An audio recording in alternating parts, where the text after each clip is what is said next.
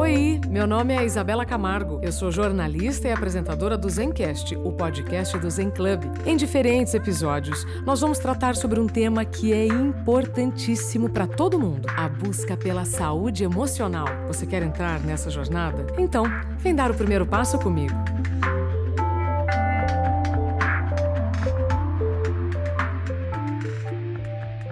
Olá, seja bem-vindo, bem-vinda ao Zencast, o podcast do Zen Club, a plataforma de conteúdos, conteúdos criada para você pensar melhor, decidir, escolher e viver melhor. Hoje nós vamos falar sobre a importância da igualdade racial no mercado de trabalho com a Luana Genot. A Luana é empresária, publicitária, fundadora do Instituto Identidades do Brasil e idealizadora da campanha Sim à Igualdade Racial. A Luana também é colunista da revista Ela, do Jornal o Globo, apresentadora do programa Sexta Black no GNT, curadora do Museu do Amanhã e ela também é escritora. Foi finalista do Prêmio Jabuti em 2020 com o livro Sim, a Igualdade Racial, Raça e Mercado de Trabalho e acabou de lançar o seu último filho literário, Mais Forte, Entre Lutas e Conquistas. Luana, seja bem-vinda. Muito obrigada, Isa. É um prazer estar aqui com você, aqui no Zen Club. Luana, vamos direto ao ponto, porque eu sei que a gente tem muito conteúdo e temos um tempo aqui de muito respeito com todos que estão nos ouvindo e o seu também. Conta pra gente um pouquinho como é que foi o processo, né, como foi a sua, sua jornada, por que, que você criou o Instituto é, e por que, que você tem esse movimento consigo tão forte. Isa, eu criei o Instituto porque, assim, eu não me via refletida no mercado de trabalho, mesmo sendo parte da maioria da população. E sabia que eu não estava sozinha nessa, né? Então, o Instituto de Identidade do Brasil, ele vem para sanar uma necessidade, que é a necessidade de um espaço qualificado no mundo corporativo e sem o qual o Brasil não avança, né? Sem dar espaço para a população negra e indígena de modo equilibrado e nas posições de poder, a gente não consegue avançar como país. Então, ao ver essa realidade dentro das empresas e, e da sociedade de maneira geral, né? Acho que a gente está falando não só do ambiente corporativo, mas do mundo da política é, ou de espaços de decisão de maneira geral. A gente não vê ainda a população negra. E isso é, não é por acaso, né? A gente está falando de um país que passou por quase quatro séculos de escravidão, é, sem ações afirmativas, ou seja, sem ações direcionadas para a população negra e indígena, para que é, houvesse um maior direcionamento de oportunidades é, para essa população, a olhar todo um passivo histórico de, de, de segregação, né, que era o que deveria ter sido feito. Mas, como não foi feito, estamos falando sobre isso até hoje, e por isso o Instituto de Identidade do Brasil existe, né, para a gente poder acelerar a promoção da igualdade racial no mundo corporativo. Como eu fui uma pessoa que teve algumas oportunidades que a maioria da população não teve, né? É, no caso, eu tive acesso a oportunidades que eu considero que deveriam ter sido muito básicas ou ser muito básicas para todo mundo, mas Quais, não. Por exemplo. Por exemplo, é, acesso ao ensino superior, que deveria ser algo muito normal é, né, o acesso à educação é, para todo mundo, né, de qualidade, mas não é, né? É o famoso paradoxo, o, o, famoso paradoxo entre o ideal e o real, né? O ideal Exato. deveria ser, mas a realidade é que não é, especialmente quando você é negro, periférico, que é o meu caso. E aí é, eu considero, quando eu vi, quando eu entendo que isso é não é um, um panorama possível hoje para todo mundo, pela forma como o sistema ele está ele tá ele está, enfim, construído, eu percebo que eu tenho um dever, né, ou pelo menos uma, uma, uma possibilidade de, de fazer com que no futuro próximo isso possa ser de alguma forma possível, né? Então, que eu possa contribuir, mesmo que seja um pouquinho, para que esse sistema mude de alguma forma, né? Então, o acesso ao ensino superior, por exemplo, foi uma oportunidade que eu tive, fui a primeira da família a ter acesso ao ensino superior. É, fui a primeira da família a ter é, estudado fora do país, né, no intercâmbio, fruto de uma política pública que foi o Ciências Sem Fronteiras. É, então, fui a primeira a abrir o meu próprio negócio e a conseguir empregar outras pessoas, é, porque a gente, quando a gente está falando de empreendedorismo no Brasil, ou seja, o fato de você abrir um negócio, é, a maioria de mulheres, especialmente com recorte racial, mulheres negras indígenas, fazem isso muito por a sua própria sobrevivência, sem necessariamente conseguir gerar empregos. E a possibilidade de ter conseguido é, não só abrir um negócio, mas gerar empregos e ser a primeira da família e não ter tido uma rede de networking é, a priori para poder me ajudar com essa circunstância, me faz uma exceção.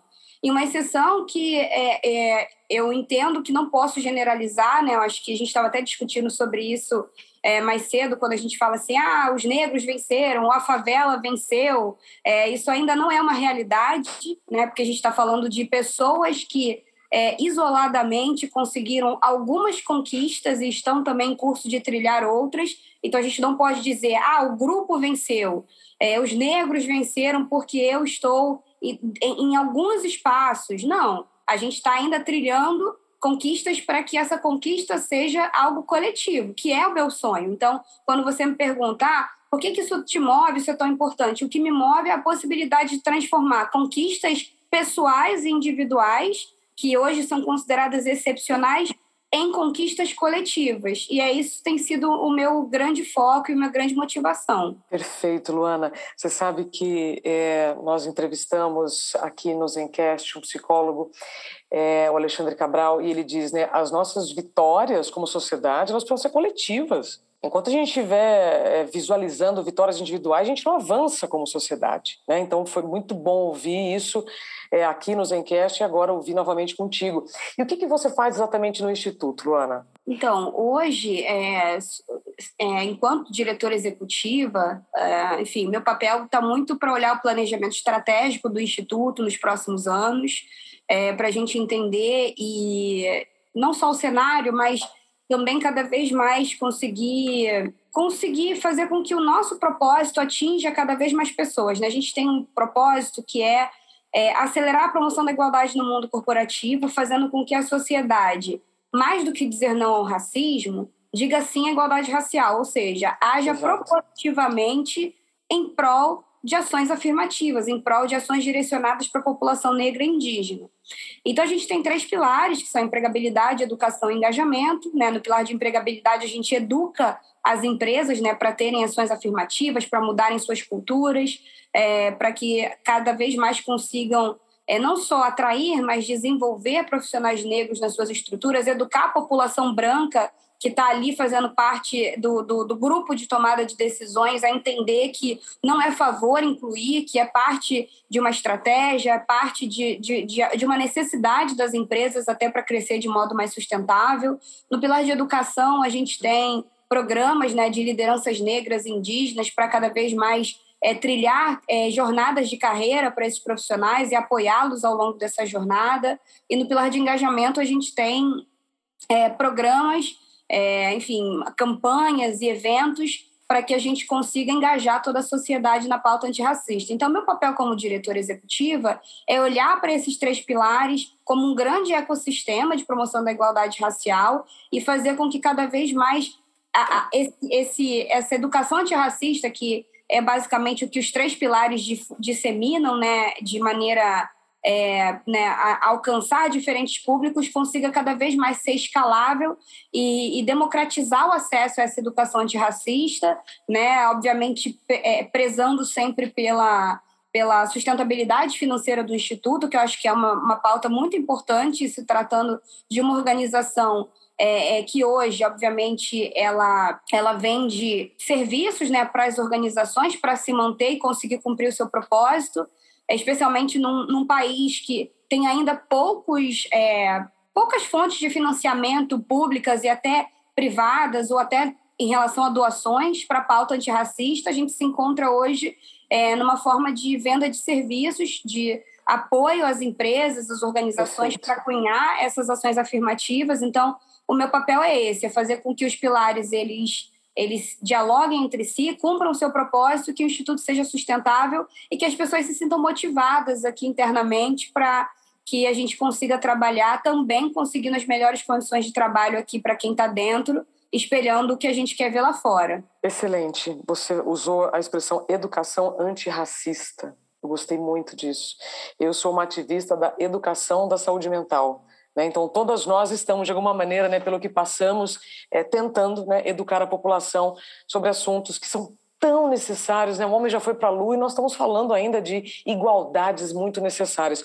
Antes de eu te perguntar, então, como que você tem percebido a receptividade das empresas sobre esse assunto, então, é, quando nós estamos falando do Instituto Identidades Brasil, e para todos que estão nos ouvindo, as empresas que querem promover mais a igualdade racial nas empresas conseguem, então, no Instituto, informações, serviços, Exato. como se fosse uma consultoria, certo? Sim, sim, nós prestamos essa consultoria para as empresas para ajudá-las a cunhar uma jornada. Isa, a gente diz que é assim, todo, a, gente, a gente diz que dentro da, da, nossa jornada, que basicamente ela é composta pelo selo Sim à Igualdade Racial, né?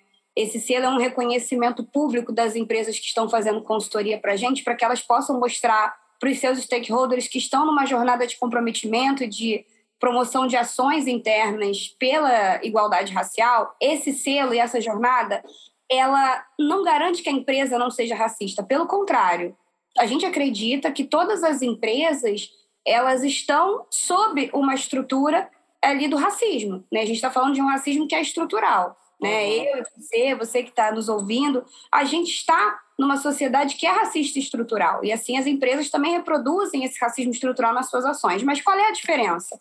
A uhum. diferença é quando eu entendo isso e começo a fazer uma série de ações para justamente combater essa estrutura. Então, ser antirracista não é um estado fixo, é algo que se constrói no dia a dia, através de uma série de atividades. Né? Então, eu, quando eu faço, por exemplo, um recrutamento direcionado, quando eu tenho ações é, de desenvolvimento de pessoas negras na minha estrutura direcionadas, é, quando eu tenho treinamentos para minha liderança, para minha gerência, para falar sobre essa pauta e pauta de diversidade e inclusão como um todo, quando eu olho, eu olho a minha comunicação para entender se eu estou usando diferentes porta-vozes para falar com diferentes públicos, todas essas são algumas das atividades que a gente vai promover e apoiar as empresas nessas tomadas de decisão ao longo do ano. Então, é, é uma jornada, né, que é, não garante ou não vai, não vai te dar um atestado fixo é, de que você é um antirracista, né, mas que vai é, fazer com que você promova uma série de ações para combater essa estrutura. Assim como eu costumo dizer, Isa, como é, é, como você ir numa academia, não adianta só ir uma vez, né? Opa. Você precisa ficar sempre, né? Já que a gente está falando aqui de bem-estar, de saúde mental, eu estou falando de, de, de, de, de algo que a gente precisa é, cultivar ao longo do tempo, né? Não é sobre uma não é sobre uma atividade pontual, é sobre algo que a gente precisa ir cultivando. Então o IDBR ajuda as empresas a cultivarem essas ações ao longo do tempo. Aliás, eu recomendo para quem está nos ouvindo que entre no site sim, aigualdaderacial.com.br. Tem lá as empresas que já estão na jornada do selo Sim. Estou vendo aqui empresas conservadoras né, pelo aspecto do, nossa, tem empresas aqui bem conservadoras e que bom vê-las aqui nessa jornada do selo Sim. Então, se você quer mais informações, entra no site simigualdaderacial.com.br. Ô, Luana, já já quero falar sobre saúde mental da população negra, né, sobre o racismo que afeta a saúde mental e tudo mais. Mas antes, ainda no aspecto das empresas. Como você falou, não é uma ação, não me contrate uma palestra para falar sobre isso, né? É um trabalho realmente contínuo. O que, que você percebe de quando você começou esse movimento para 2021? Temos avanços, assim como a saúde mental também ganhou avanço nessa pandemia. Você veja avanços para a educação antirracista, para a igualdade racial. E aí, né, o tema da nossa, né, do, da, da, do nosso podcast é a importância da igualdade racial no mercado de trabalho. Eu ampliaria né, a importância da igualdade racial na vida, mas é no mercado de trabalho. Como é que você vê essa evolução? Existe ou não? Isa, eu acredito que sim, tá? E obviamente eu tenho aqui as minhas questões mais críticas para falar sobre alguns retrocessos, mas eu quero aqui olhar especialmente o lado do copo cheio, é, acreditando que em 2016, quando a gente começou, vou dar aqui alguns panoramas. Eu era uma equipe, ou seja, era eu. Você eu... SA. Uhum, empreendedora, total. E aí, bom, hoje a gente tem é, quase 50 pessoas, quase 50 funcionários, né, é, trabalhando em prol dessa pauta, ou seja, que conseguem conciliar um propósito com a sua carreira. Então, profissionais de diferentes áreas fazendo isso, apoiando as empresas, construindo esses projetos de educação, de engajamento, como eu falei. Então, visto por esse panorama, sim, avançamos, né? Avançamos É, e, e, e, aí, pensando que se a gente conseguiu se estruturar, tem sido muito porque as empresas têm entendido que sim, é necessário é, né, fazer isso acontecer, vamos investir nisso, vamos reservar tempo, vamos criar metas para esse assunto, enfim. É, então, acredito que sim, conseguimos avançar. E aí vem os porquês do conseguimos avançar, né? E os porquês, eles são a questão crítica. É, a gente avançou especialmente em 2020, após a morte de George Floyd. Né? Eu contratei muita gente em 2020, por quê? Porque foi daí que as empresas mexeram nos seus bolsos, porque sofreram uma pressão muito grande, né? não só da sociedade, quanto de instituições financeiras, que obviamente também mobilizadas pela sociedade, após a morte é, de um homem negro brutalmente assassinado ali, estrangulado por um, por um policial uhum. branco. É, a, a, cena viralizou. É, o que nos espanta era que a sociedade, para muitas pessoas, né, é, acreditavam que aquela era uma cena inédita, enquanto no Brasil acontece a cada 23 minutos, né? A gente tem uma pessoa negra brutalmente assassinada. É, e aí, bom, esse, esse evento acontece e isso viraliza, reverbera de uma forma, de tal forma a fazer com que o mercado, de fato, entenda que essa é uma questão urgente. Né? Então, a gente entende que a população negra está mais vulnerabilizada, tanto no âmbito da, da questão da violência, quanto no mercado de trabalho, quanto na saúde pública, e existe uma chacoalhada ali, uma pressão da sociedade para olhar essa questão com mais urgência. E aí fica uhum. justamente um olhar que a gente sempre vai dizer para todas as empresas: a gente não precisa ver mais pessoas morrendo, é, mais pessoas negras morrendo para se engajar com a pauta antirracista. Eu acho que isso precisa ser um pacto, né? Porque geralmente a sociedade ela é muito, a sociedade, as empresas elas são muito reativas a uma situação visível. Mas primeiro a gente sabe que essa situação não é isolada e a gente não precisa ser só reativo, a gente pode ser ativo em relação a uma questão que já é um problema há muito tempo, né? Então, eu acho que é, a questão crítica, a gente não precisa de casos midiáticos, as empresas não precisam ser processadas por racismo para poder né, é, a, agir proativamente em relação a essa causa. Então, acho que é, é, é, isso. Aí vem outras questões que também consolidam essa questão do avanço.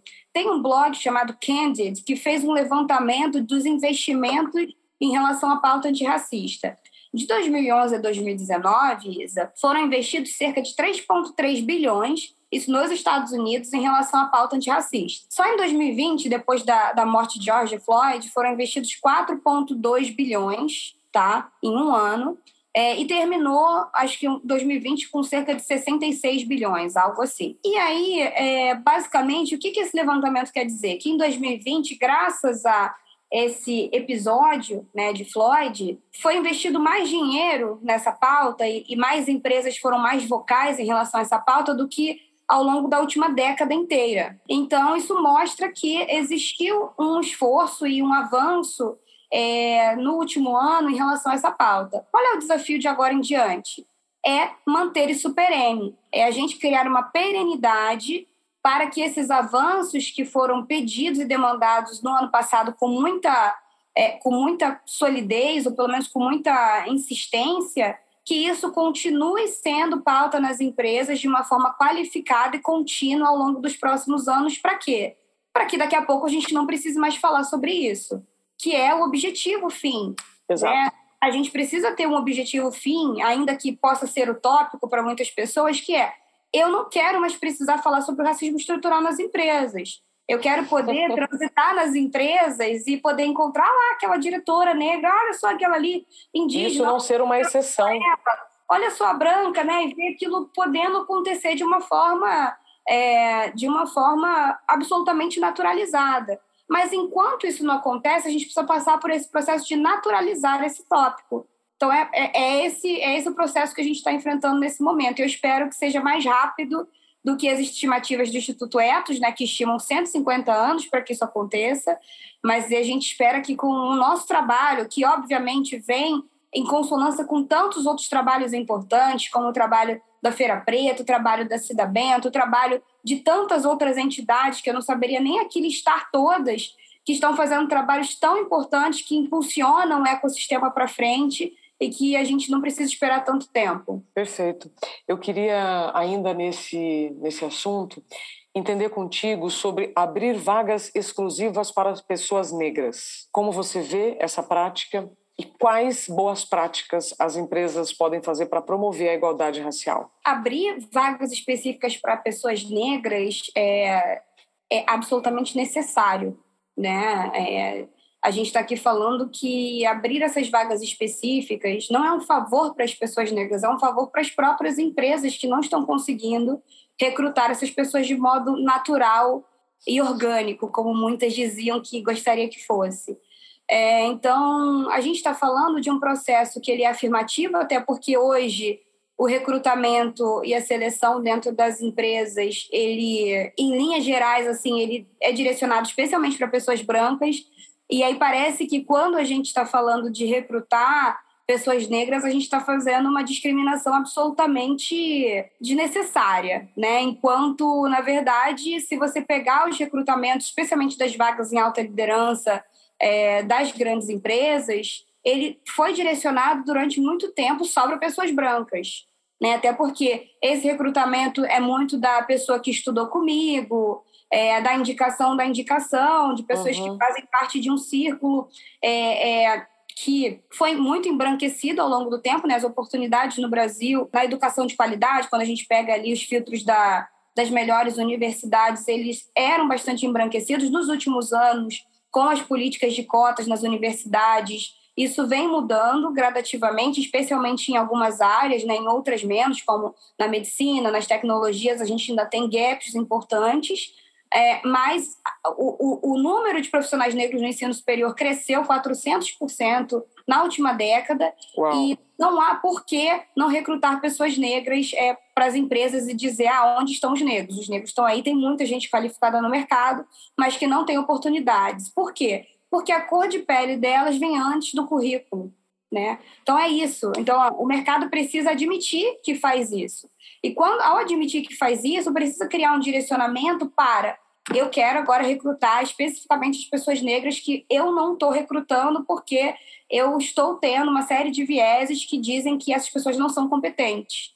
Né? Então, o mercado precisa admitir que se coloca dessa forma e, ao admitir isso e criar ações intencionais para reverter esse panorama, a gente consegue avançar. Então, a gente é completamente a favor e a gente tem ajudado as empresas a criar esses processos direcionados. Perfeito. Você sabe que eu gosto muito daqueles, daquelas empresas. Eu conheci algumas esse ano que fazem recrutamento de pessoas sem foto e sem cor de pele. Né, como você falou, é, em algumas situações a cor da pele vem antes do currículo e quando você tem um processo realmente sem características que possam, então, alimentar esses vieses, me parece ser uma coisa positiva. O que, que você acha? Isa, então, eu acho que existem diferentes formas de ações afirmativas que vão servir a diferentes públicos. Por tá. exemplo, o que a gente tem visto até hoje é que é, recrutamento sem foto, sem nome, né, para não, não enviesar em, em, termos de gênero, por exemplo, uhum. ajudam muito a gente recrutar especialmente mulheres brancas. Por quê? Uhum. Porque são pessoas que, é, em geral, tiveram um acesso ao ensino superior, é, que já tem até muito mais anos de, de, de, de estudos ou até de experiências que, que, homens brancos, por exemplo, mas que não são recrutadas por serem mulheres e aí não conseguem muitas vezes o acesso à vaga. Então, esse que a gente chama de recrutamento às cegas, ele ajuda muito especialmente mulheres brancas a entrarem hum. nos postos de, de liderança, por exemplo. Então não é esse caminho, são as vagas exclusivas mesmo, como você falou. Exato. Para a população negra, eu preciso ser afirmativa, ou seja, eu preciso contratar pela cor e pela competência. Então, eu Perfeito. dizer, eu quero que a pessoa se autodeclare como negra ah. e que tenha essa, essa e essa competência. E aí é, é criar essa, essa coisa um pouco mais direcionada, porque quando eu tiro ali as, os, os títulos, né, eu vou direcionar para uma população que já está no mercado de trabalho e que já tem, é, enfim, já, já, já vem muitas vezes das universidades que eu quero, mas que eu estou ali enviesando é, porque são mulheres, e aí eu vou conseguir recrutar mais mulheres, especialmente mais mulheres brancas, né?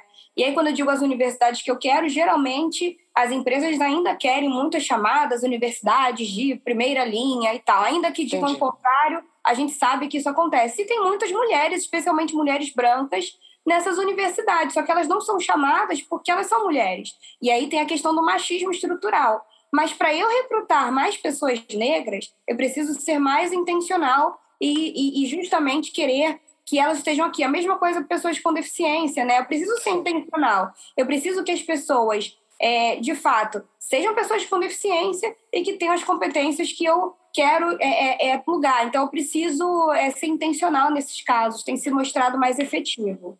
Excelente, excelente discussão aqui, Luana. É, onde então, onde estão os desafios de promover a igualdade racial nas empresas? É, onde estão? Quais são os desafios para a gente promover de verdade a igualdade racial nas empresas? Isa, eu diria o seguinte, tá? Eu acho que o desafio está exatamente nas pessoas que tomam as decisões. Líderes.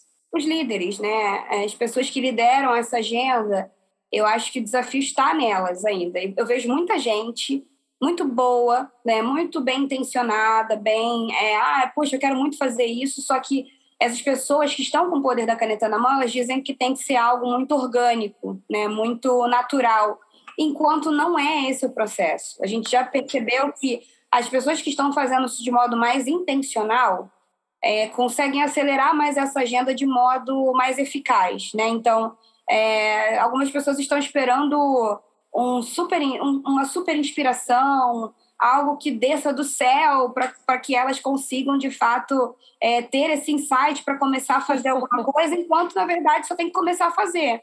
E fazer de modo bastante forçado mesmo. É, é não, não tem muito para onde correr, né? Então, ah, como é que eu vou fazer a minha liderança tomar essa decisão? Treinamento atrás de treinamento. É eu parar um dia intencionalmente a minha força de trabalho e falar assim: agora vocês vão aprender o que é o racismo estrutural e vão, a partir daí, tomar decisões é, para a gente poder agir, né? A gente não está falando só do treinamento por si só, é o treinamento com tomada de decisão. Então, eu dei um treinamento para minha gerência média e depois eu tenho que pedir para minha gerência média qual é a, a, meta que a gente vai estabelecer aqui de contratação, de desenvolvimento, de, de retenção, é, aqui de pessoas negras, né, indígenas, quais campanhas a gente vai desenhar no ano que vem para falar sobre essa pauta. É, enfim, qual, como é que vai ser a nossa estratégia de comunicação aqui? Quanto a gente vai investir nisso para que a nossa, o nosso público negro, indígena, se sinta mais representado? Então, é fazer com que essas questões elas tomem a cara do negócio e tomem um corpo ali de metas, prazos e investimentos, porque sem isso não vai acontecer. A gente transita muito nas empresas e elas querem que seja algo muito orgânico, muito que, que surja do nada, ou que seja ou que seja só liderado por pessoas que façam isso de modo muito voluntário, enquanto a gente percebe que onde avança é onde tem pessoas sendo pagas por isso, onde, onde você tem é, investimento de maneira geral, né, é, não só para as pessoas que estão trabalhando, mas investimento para que as ações aconteçam. E aí muitas ainda querem que ah, o, o palestrante, a consultoria venha de graça, ou que as coisas acontecem de modo, aconteçam de modo muito orgânico e natural e não, não vai. Então, acho que assim, acho que eu, eu elencaria, o principal desafio é esse, é das pessoas que colocarem intencionalidade e igualdade racial no cerne dos negócios, sabe? Perfeito. Não vai cair do céu, mas se você entrar no site simigualdaderacial.com.br, com certeza você já vai ter bons anjos te ajudando né, nessa, nessa dinâmica. Ô, Luana, a gente falou rapidamente, e infelizmente nosso tempo está acabando. Eu queria ainda falar do seu livro, e eu entendo que acho que o conteúdo que agora eu vou levar para o caminho do livro pode contribuir para a gente falar sobre saúde mental na população negra. É, eu, como uma estudiosa da saúde mental, eu sei que tudo que nos afeta pode trazer prejuízos para a saúde mental. Pode ser um elemento a mais para o desenvolvimento da depressão, da ansiedade patológica, da síndrome de burnout. Queria entender contigo um pouco deste cenário da saúde mental e a população negra. Você tem é, é, falado sobre isso? Como é o, o agravante do racismo na saúde mental da população negra? Isa, no ano passado a gente desenvolveu um, um estudo chamado Saúde Financeira é, da População Negra durante a Pandemia, das mulheres negras durante a pandemia. Uhum. E aí esse estudo falava não só sobre saúde financeira, mas também é, da saúde mental, né? Basicamente, entre as mulheres que estavam na nas empresas, né, a gente dividiu entre pessoas que trabalhavam nas empresas e empreendedoras. As que trabalhavam na empresa diziam que o maior medo delas era perder o emprego, mas que elas também estavam precisando de um apoio na saúde mental muito grande, né? E entre as empreendedoras, o maior medo era ficar sem renda e dizendo que a saúde mental, infelizmente, ainda nem era uma prioridade, porque a prioridade era botar é, arroz e feijão em casa. Comida na mesa, mas reconheciam a necessidade de cuidar. Reconheciam a necessidade de cuidar, né? O que, o que eu acho assim, mas, mas é, é, muito cruel você entender que você precisa priorizar a alimentação versus a saúde mental, que as duas deveriam andar juntas. Né? Quando a gente está falando de população negra, para um grupo ainda é assim, né? Ou eu cuido da minha saúde mental, ou eu cuido de botar é, a minha renda em casa, né? Então, como se uma coisa fosse uma coisa ou outra. E aí, quando a gente pega esse grupo, a gente, a gente fala que, é, bom, a gente precisa trazer essa pauta de saúde mental da população negra para dentro das empresas e, enfim, para a sociedade de maneira geral. Como todo. O reporte é, das empresas, que é onde a gente transita mais e consegue incidir mais sobre isso. Quando a gente levou esse estudo para algumas empresas, algumas, inclusive, começaram, na época, a fazer um auxílio terapia, por exemplo, para que essas mulheres se sentissem mais acolhidas e amparadas. Então, acho que esse foi um desdobramento muito legal que a gente recebeu de feedback de algumas empresas que estavam querendo entender como poderiam apoiar é, a saúde mental das suas funcionárias, em especial aquelas que já, já eram mais vulnerabilizadas pelo, por uma questão estrutural, né? E você apoiar no sentido do, de, de um auxílio terapia, enfim, foi muito importante. Eu acho que agora o desafio é democratizar o acesso à saúde mental para aquelas que não têm essa estrutura de uma empresa, que foi um pouco do que eu trouxe, por exemplo, as empreendedoras, as mulheres é, é, é, em situação de subemprego, de desemprego, que são as que são mais abaladas, né, de maneira geral, por uma pressão psicológica ali e que não necessariamente têm esse suporte. Então, eu penso muito na, na construção de uma política pública, né, que a gente possa incidir como sociedade, uma política pública que possa apoiar o, é, o desenvolvimento ali de ações para a saúde mental da população de maneira geral, mas em especial olhando as nossas vulnera as, os nossos grupos mais vulneráveis. A população negra e indígena tem toda tem todo um processo histórico e estrutural né, de vulnerabilização da saúde mental. Quando a gente pega, por exemplo, as estatísticas das pessoas que estão em presídios ou em manicômios, a gente tem ali uma incidência muito forte de população negra. Então, é, é uma população que vem sendo vulnerabilizada por conta uhum. desse histórico do racismo estrutural uhum. muito forte em relação à sua saúde mental. Então, a gente precisa de políticas públicas direcionadas também a essa população, entende? Então, é tentando fazer um apanhado aqui geral dentro das empresas, auxílios terapia e que se direcionem a essa população e na sociedade de maneira geral é, é uma política pública que vise ser direcionada para as populações mais vulneráveis com recorte racial, né? Para que a gente consiga ter esse apoio aí na saúde mental. A síndrome de burnout, que é o esgotamento profissional, ele tem vários fatores que podem levar um trabalhador a ter a síndrome de burnout. E o assédio é um deles. Você acha que o racismo é um agravante para as pessoas negras desenvolverem burnout? Com certeza, né? Porque é cansativo demais você lutar contra uma estrutura, né? Então, vou aqui dar um exemplo, assim, até para conseguir materializar um pouco. Imagina uma pessoa que foi empregada numa empresa, né? Uma mulher negra, foi empregada numa empresa e aí a empresa, além do que ela foi empregada é, para fazer, imagina, ela foi, ela foi ali colocada numa vaga de marketing. Eu estou falando isso baseado em histórias reais. Aí ela foi, ela foi colocada numa vaga de marketing, ela tem que entregar os resultados do marketing e ela, além de ter, de, de, ao colocar suas ideias nas reuniões e sofrer um monte de interrupções, né, por conta justamente do, do mansplaining, né, que é essa questão dos homens interromperem, explicarem as coisas e tal, e de um assédio ali é, é, acontecendo nesse espaço é, moral, ou enfim, outros até tipos de, de, de questões, né, que que acontecem ali na, na, na, nas micro circunstâncias que a gente tem no dia a dia, né? Que as pessoas pensam no assédio só como coisas muito é, é, visíveis, né? Mas acontecem ali no, nas pequenas ações do dia a dia. Além disso, essa mulher ela tem que é, tocar um grupo de diversidade voluntariamente, é, não sendo paga para isso, e ela é, é, ela, é, ela é avaliada em termos de performance pelo que ela vai entregar na sua vaga de marketing, ainda tem que entregar bem um grupo de, de afinidade sem ter recursos para isso. O que é isso no final do dia? É você trabalhar mais é, ser avaliada é, duplamente e receber um salário só. Além de, de ser interrompida, de não ter suas ideias, é, não ter suas ideias ali acolhidas, muitas vezes num ambiente que também não é acolhedor. E aí também, por exemplo, digamos que essa mulher seja ainda uma mãe solo e no final do dia ela está exausta.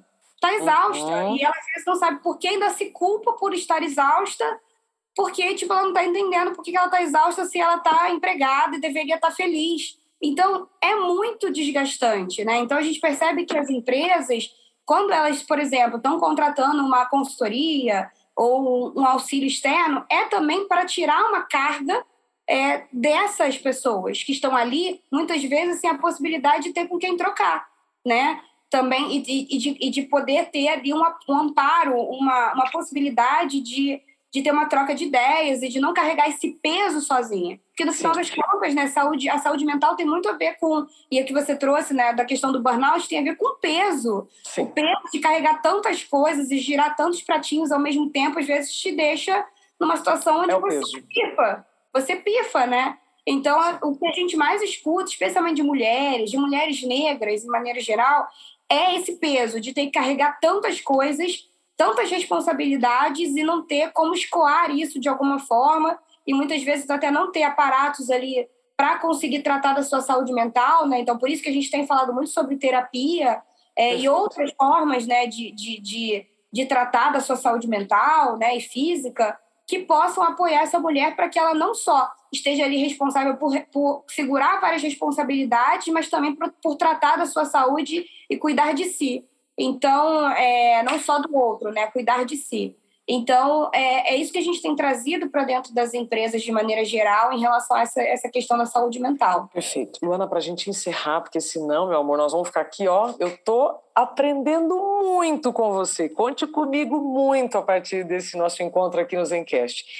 Além de recomendar que os nossos ouvintes leiam seu, os seus dois livros, né? Tem o Sim à Igualdade Racial, Raça e Mercado de Trabalho, mas o mais recente, que é Mais Forte, Entre Lutas e Conquistas, porque quando nós estamos mais fortes, realmente nós conseguimos vivenciar melhor os desafios. Além, então, de recomendar a leitura do livro, qual conselho você dá para as pessoas negras que estão em busca de recolocação, ou que estão iniciando a carreira, ou que estão sofrendo racismo no ambiente de trabalho? Sim. A terapia é um caminho que ajuda a organizar as ideias né, para qualquer tipo de abuso que você esteja sofrendo. Eu digo abuso moral, intelectual, qualquer dificuldade. Mas vamos lá. E, e, encerrando, tá, Luana? Porque senão a gente vai ficar aqui horas. Sim, vamos lá. Eu acho que são segmentos muito diferentes. Né? Acho que você já deu um conselho bem geral, que é a questão da terapia. Terapia para todos, exercícios físicos, é, tempo para si, né, para dar uma respirada, para meditar, para se conectar com o teu lado espiritual fundamental, né? Enfim, para de fato é, é, exercitar mais esse autocuidado. Acho que o autocuidado é bem aquele que a gente chama da teoria do avião, né? Colocar a máscara primeiro em você para depois colocar a máscara no outro, né? Você cuidar uhum. de si, porque se você está bem, você consegue cuidar de todo o resto. É, mais de maneira geral, por exemplo, para profissionais em início de carreira, tentar, eu acredito muito em, em destinar o seu a sua profissão, a sua, a sua força, né, para empresas que estejam te valorizando, né? Então a gente tem muito falado sobre, cara, se você está procurando um emprego, eu sei que, obviamente, no final das contas a gente quer conseguir um emprego, mas ser bastante estratégico, né? Tipo assim, se tem uma empresa falando que está fazendo um processo de trainees ou de diretoria ou de o que for para mulheres, para pessoas negras, é direcionar para essas empresas mesmo. Significa que elas estão assinando ali um dever ali moral, né, de eh, serem mais assertivas e serem mais intencionais na, no desenvolvimento, na retenção dessas pessoas. E aí, para muita gente, essa parece uma informação óbvia, mas não é. Então, eu acho que para profissionais em início de carreira, para profissionais em transição de carreira. Então, se eu estou transicionando de uma área para outra, e aí justamente eu estou fazendo de repente um curso, ah, estou transicionando da área de marketing para RH. Eu preciso de um curso que me dê um arcabouço, né? Porque, enfim, é, isso pode ajudar nessa transição, mas também direcionar a carreira é, para lugares que estejam sendo mais intencionais na, na, na, na, na contratação, Sim. na retenção, Sim. no desenvolvimento de profissionais negros, né? Então, eu acredito muito que a intencionalidade possa fazer uma grande diferença, né? Tentando aqui ser sucinta, uhum. mas é, é muito essa questão do, do, ser intencional, porque muitas vezes, quando a gente se vê numa situação de necessidade, a gente tende a tirar para todos os lados. Enquanto, às vezes, a gente dá um passo atrás, e, e a terapia ajuda muito nisso, né? E você dá um passo atrás e fala, tá, mas o que, que eu quero de verdade? O que, no que, que eu sou bom em fazer? Onde é que eu quero estar? E aí você conciliar esse autoconhecimento com uma oportunidade ou oportunidades que estejam aparecendo e que estejam muito ligadas intencionalmente a quem você é e o que você procura, pode ser uma estratégia fundamental. Então, quando você olha com um pouco mais de recuo e fala, poxa, eu sou uma profissional que é, eu quero estar nesse, nesse, nesse lugar e tem essa, essas empresas aqui fazendo um movimento, dizendo que querem profissionais é. desse perfil. Então, vou direcionar a minha carreira para essas empresas. Eu vou tentar justamente ficar batendo nessas portas, porque eu acho que aqui pode rolar né, uma boa sinergia. Então, isso também ajuda. Né? Então, acho que eu diria para profissionais, de maneira geral, sejam mais intencionais nas buscas que vocês estão fazendo. Né? Eu sei que pode parecer. É, ah, mas nem todas as empresas estão no mesmo estágio. Ah, mas eu não sei se é verdade, mas eu acho que, acima de tudo, a gente precisa se permitir tentar ir em busca dessas empresas. Não, não tem empresa perfeita, né? É, não tem empreendimento perfeito de maneira geral, não somos perfeitos, mas eu acho que ser intencional ajuda muito a trilhar um caminho que condiga mais com aquilo que você quer desenhar e como futuro profissional. É o famoso foca em quem te quer. Foca em quem te quer. né? Que ama. Luana, que papo gostoso. Aprendi demais contigo. Eu só vou encerrar realmente porque senão esse nosso podcast vai ficar muito longo, mas o microfone estará sempre aberto para você voltar quando você quiser. Conte também com a, a, o espaço do Zen Club para a gente poder é, trabalhar mais a educação antirracista com todos né, que já estejam sintonizados com essa nossa missão. Obrigada mais uma vez por estar conosco. Maravilha, eu agradeço, agradeço aí o Zencast pelo convite. Também deixo também as portas abertas aqui do Instituto de Identidades do Brasil. A gente está aqui para apoiar a jornada pessoal e profissional de cada pessoa que queira se engajar em criar um mundo melhor, né? Em uma sociedade mais antirracista, mais feminista, mais, é, é, é enfim, melhor, um mundo melhor para todo mundo. Igual. Exato, que é onde a gente quer chegar. Linda, Luana, muito obrigada. E você também que está nos acompanhando até aqui, muito obrigada pelo seu tempo e confiança. Até o próximo Zencast, podcast do Zen Club.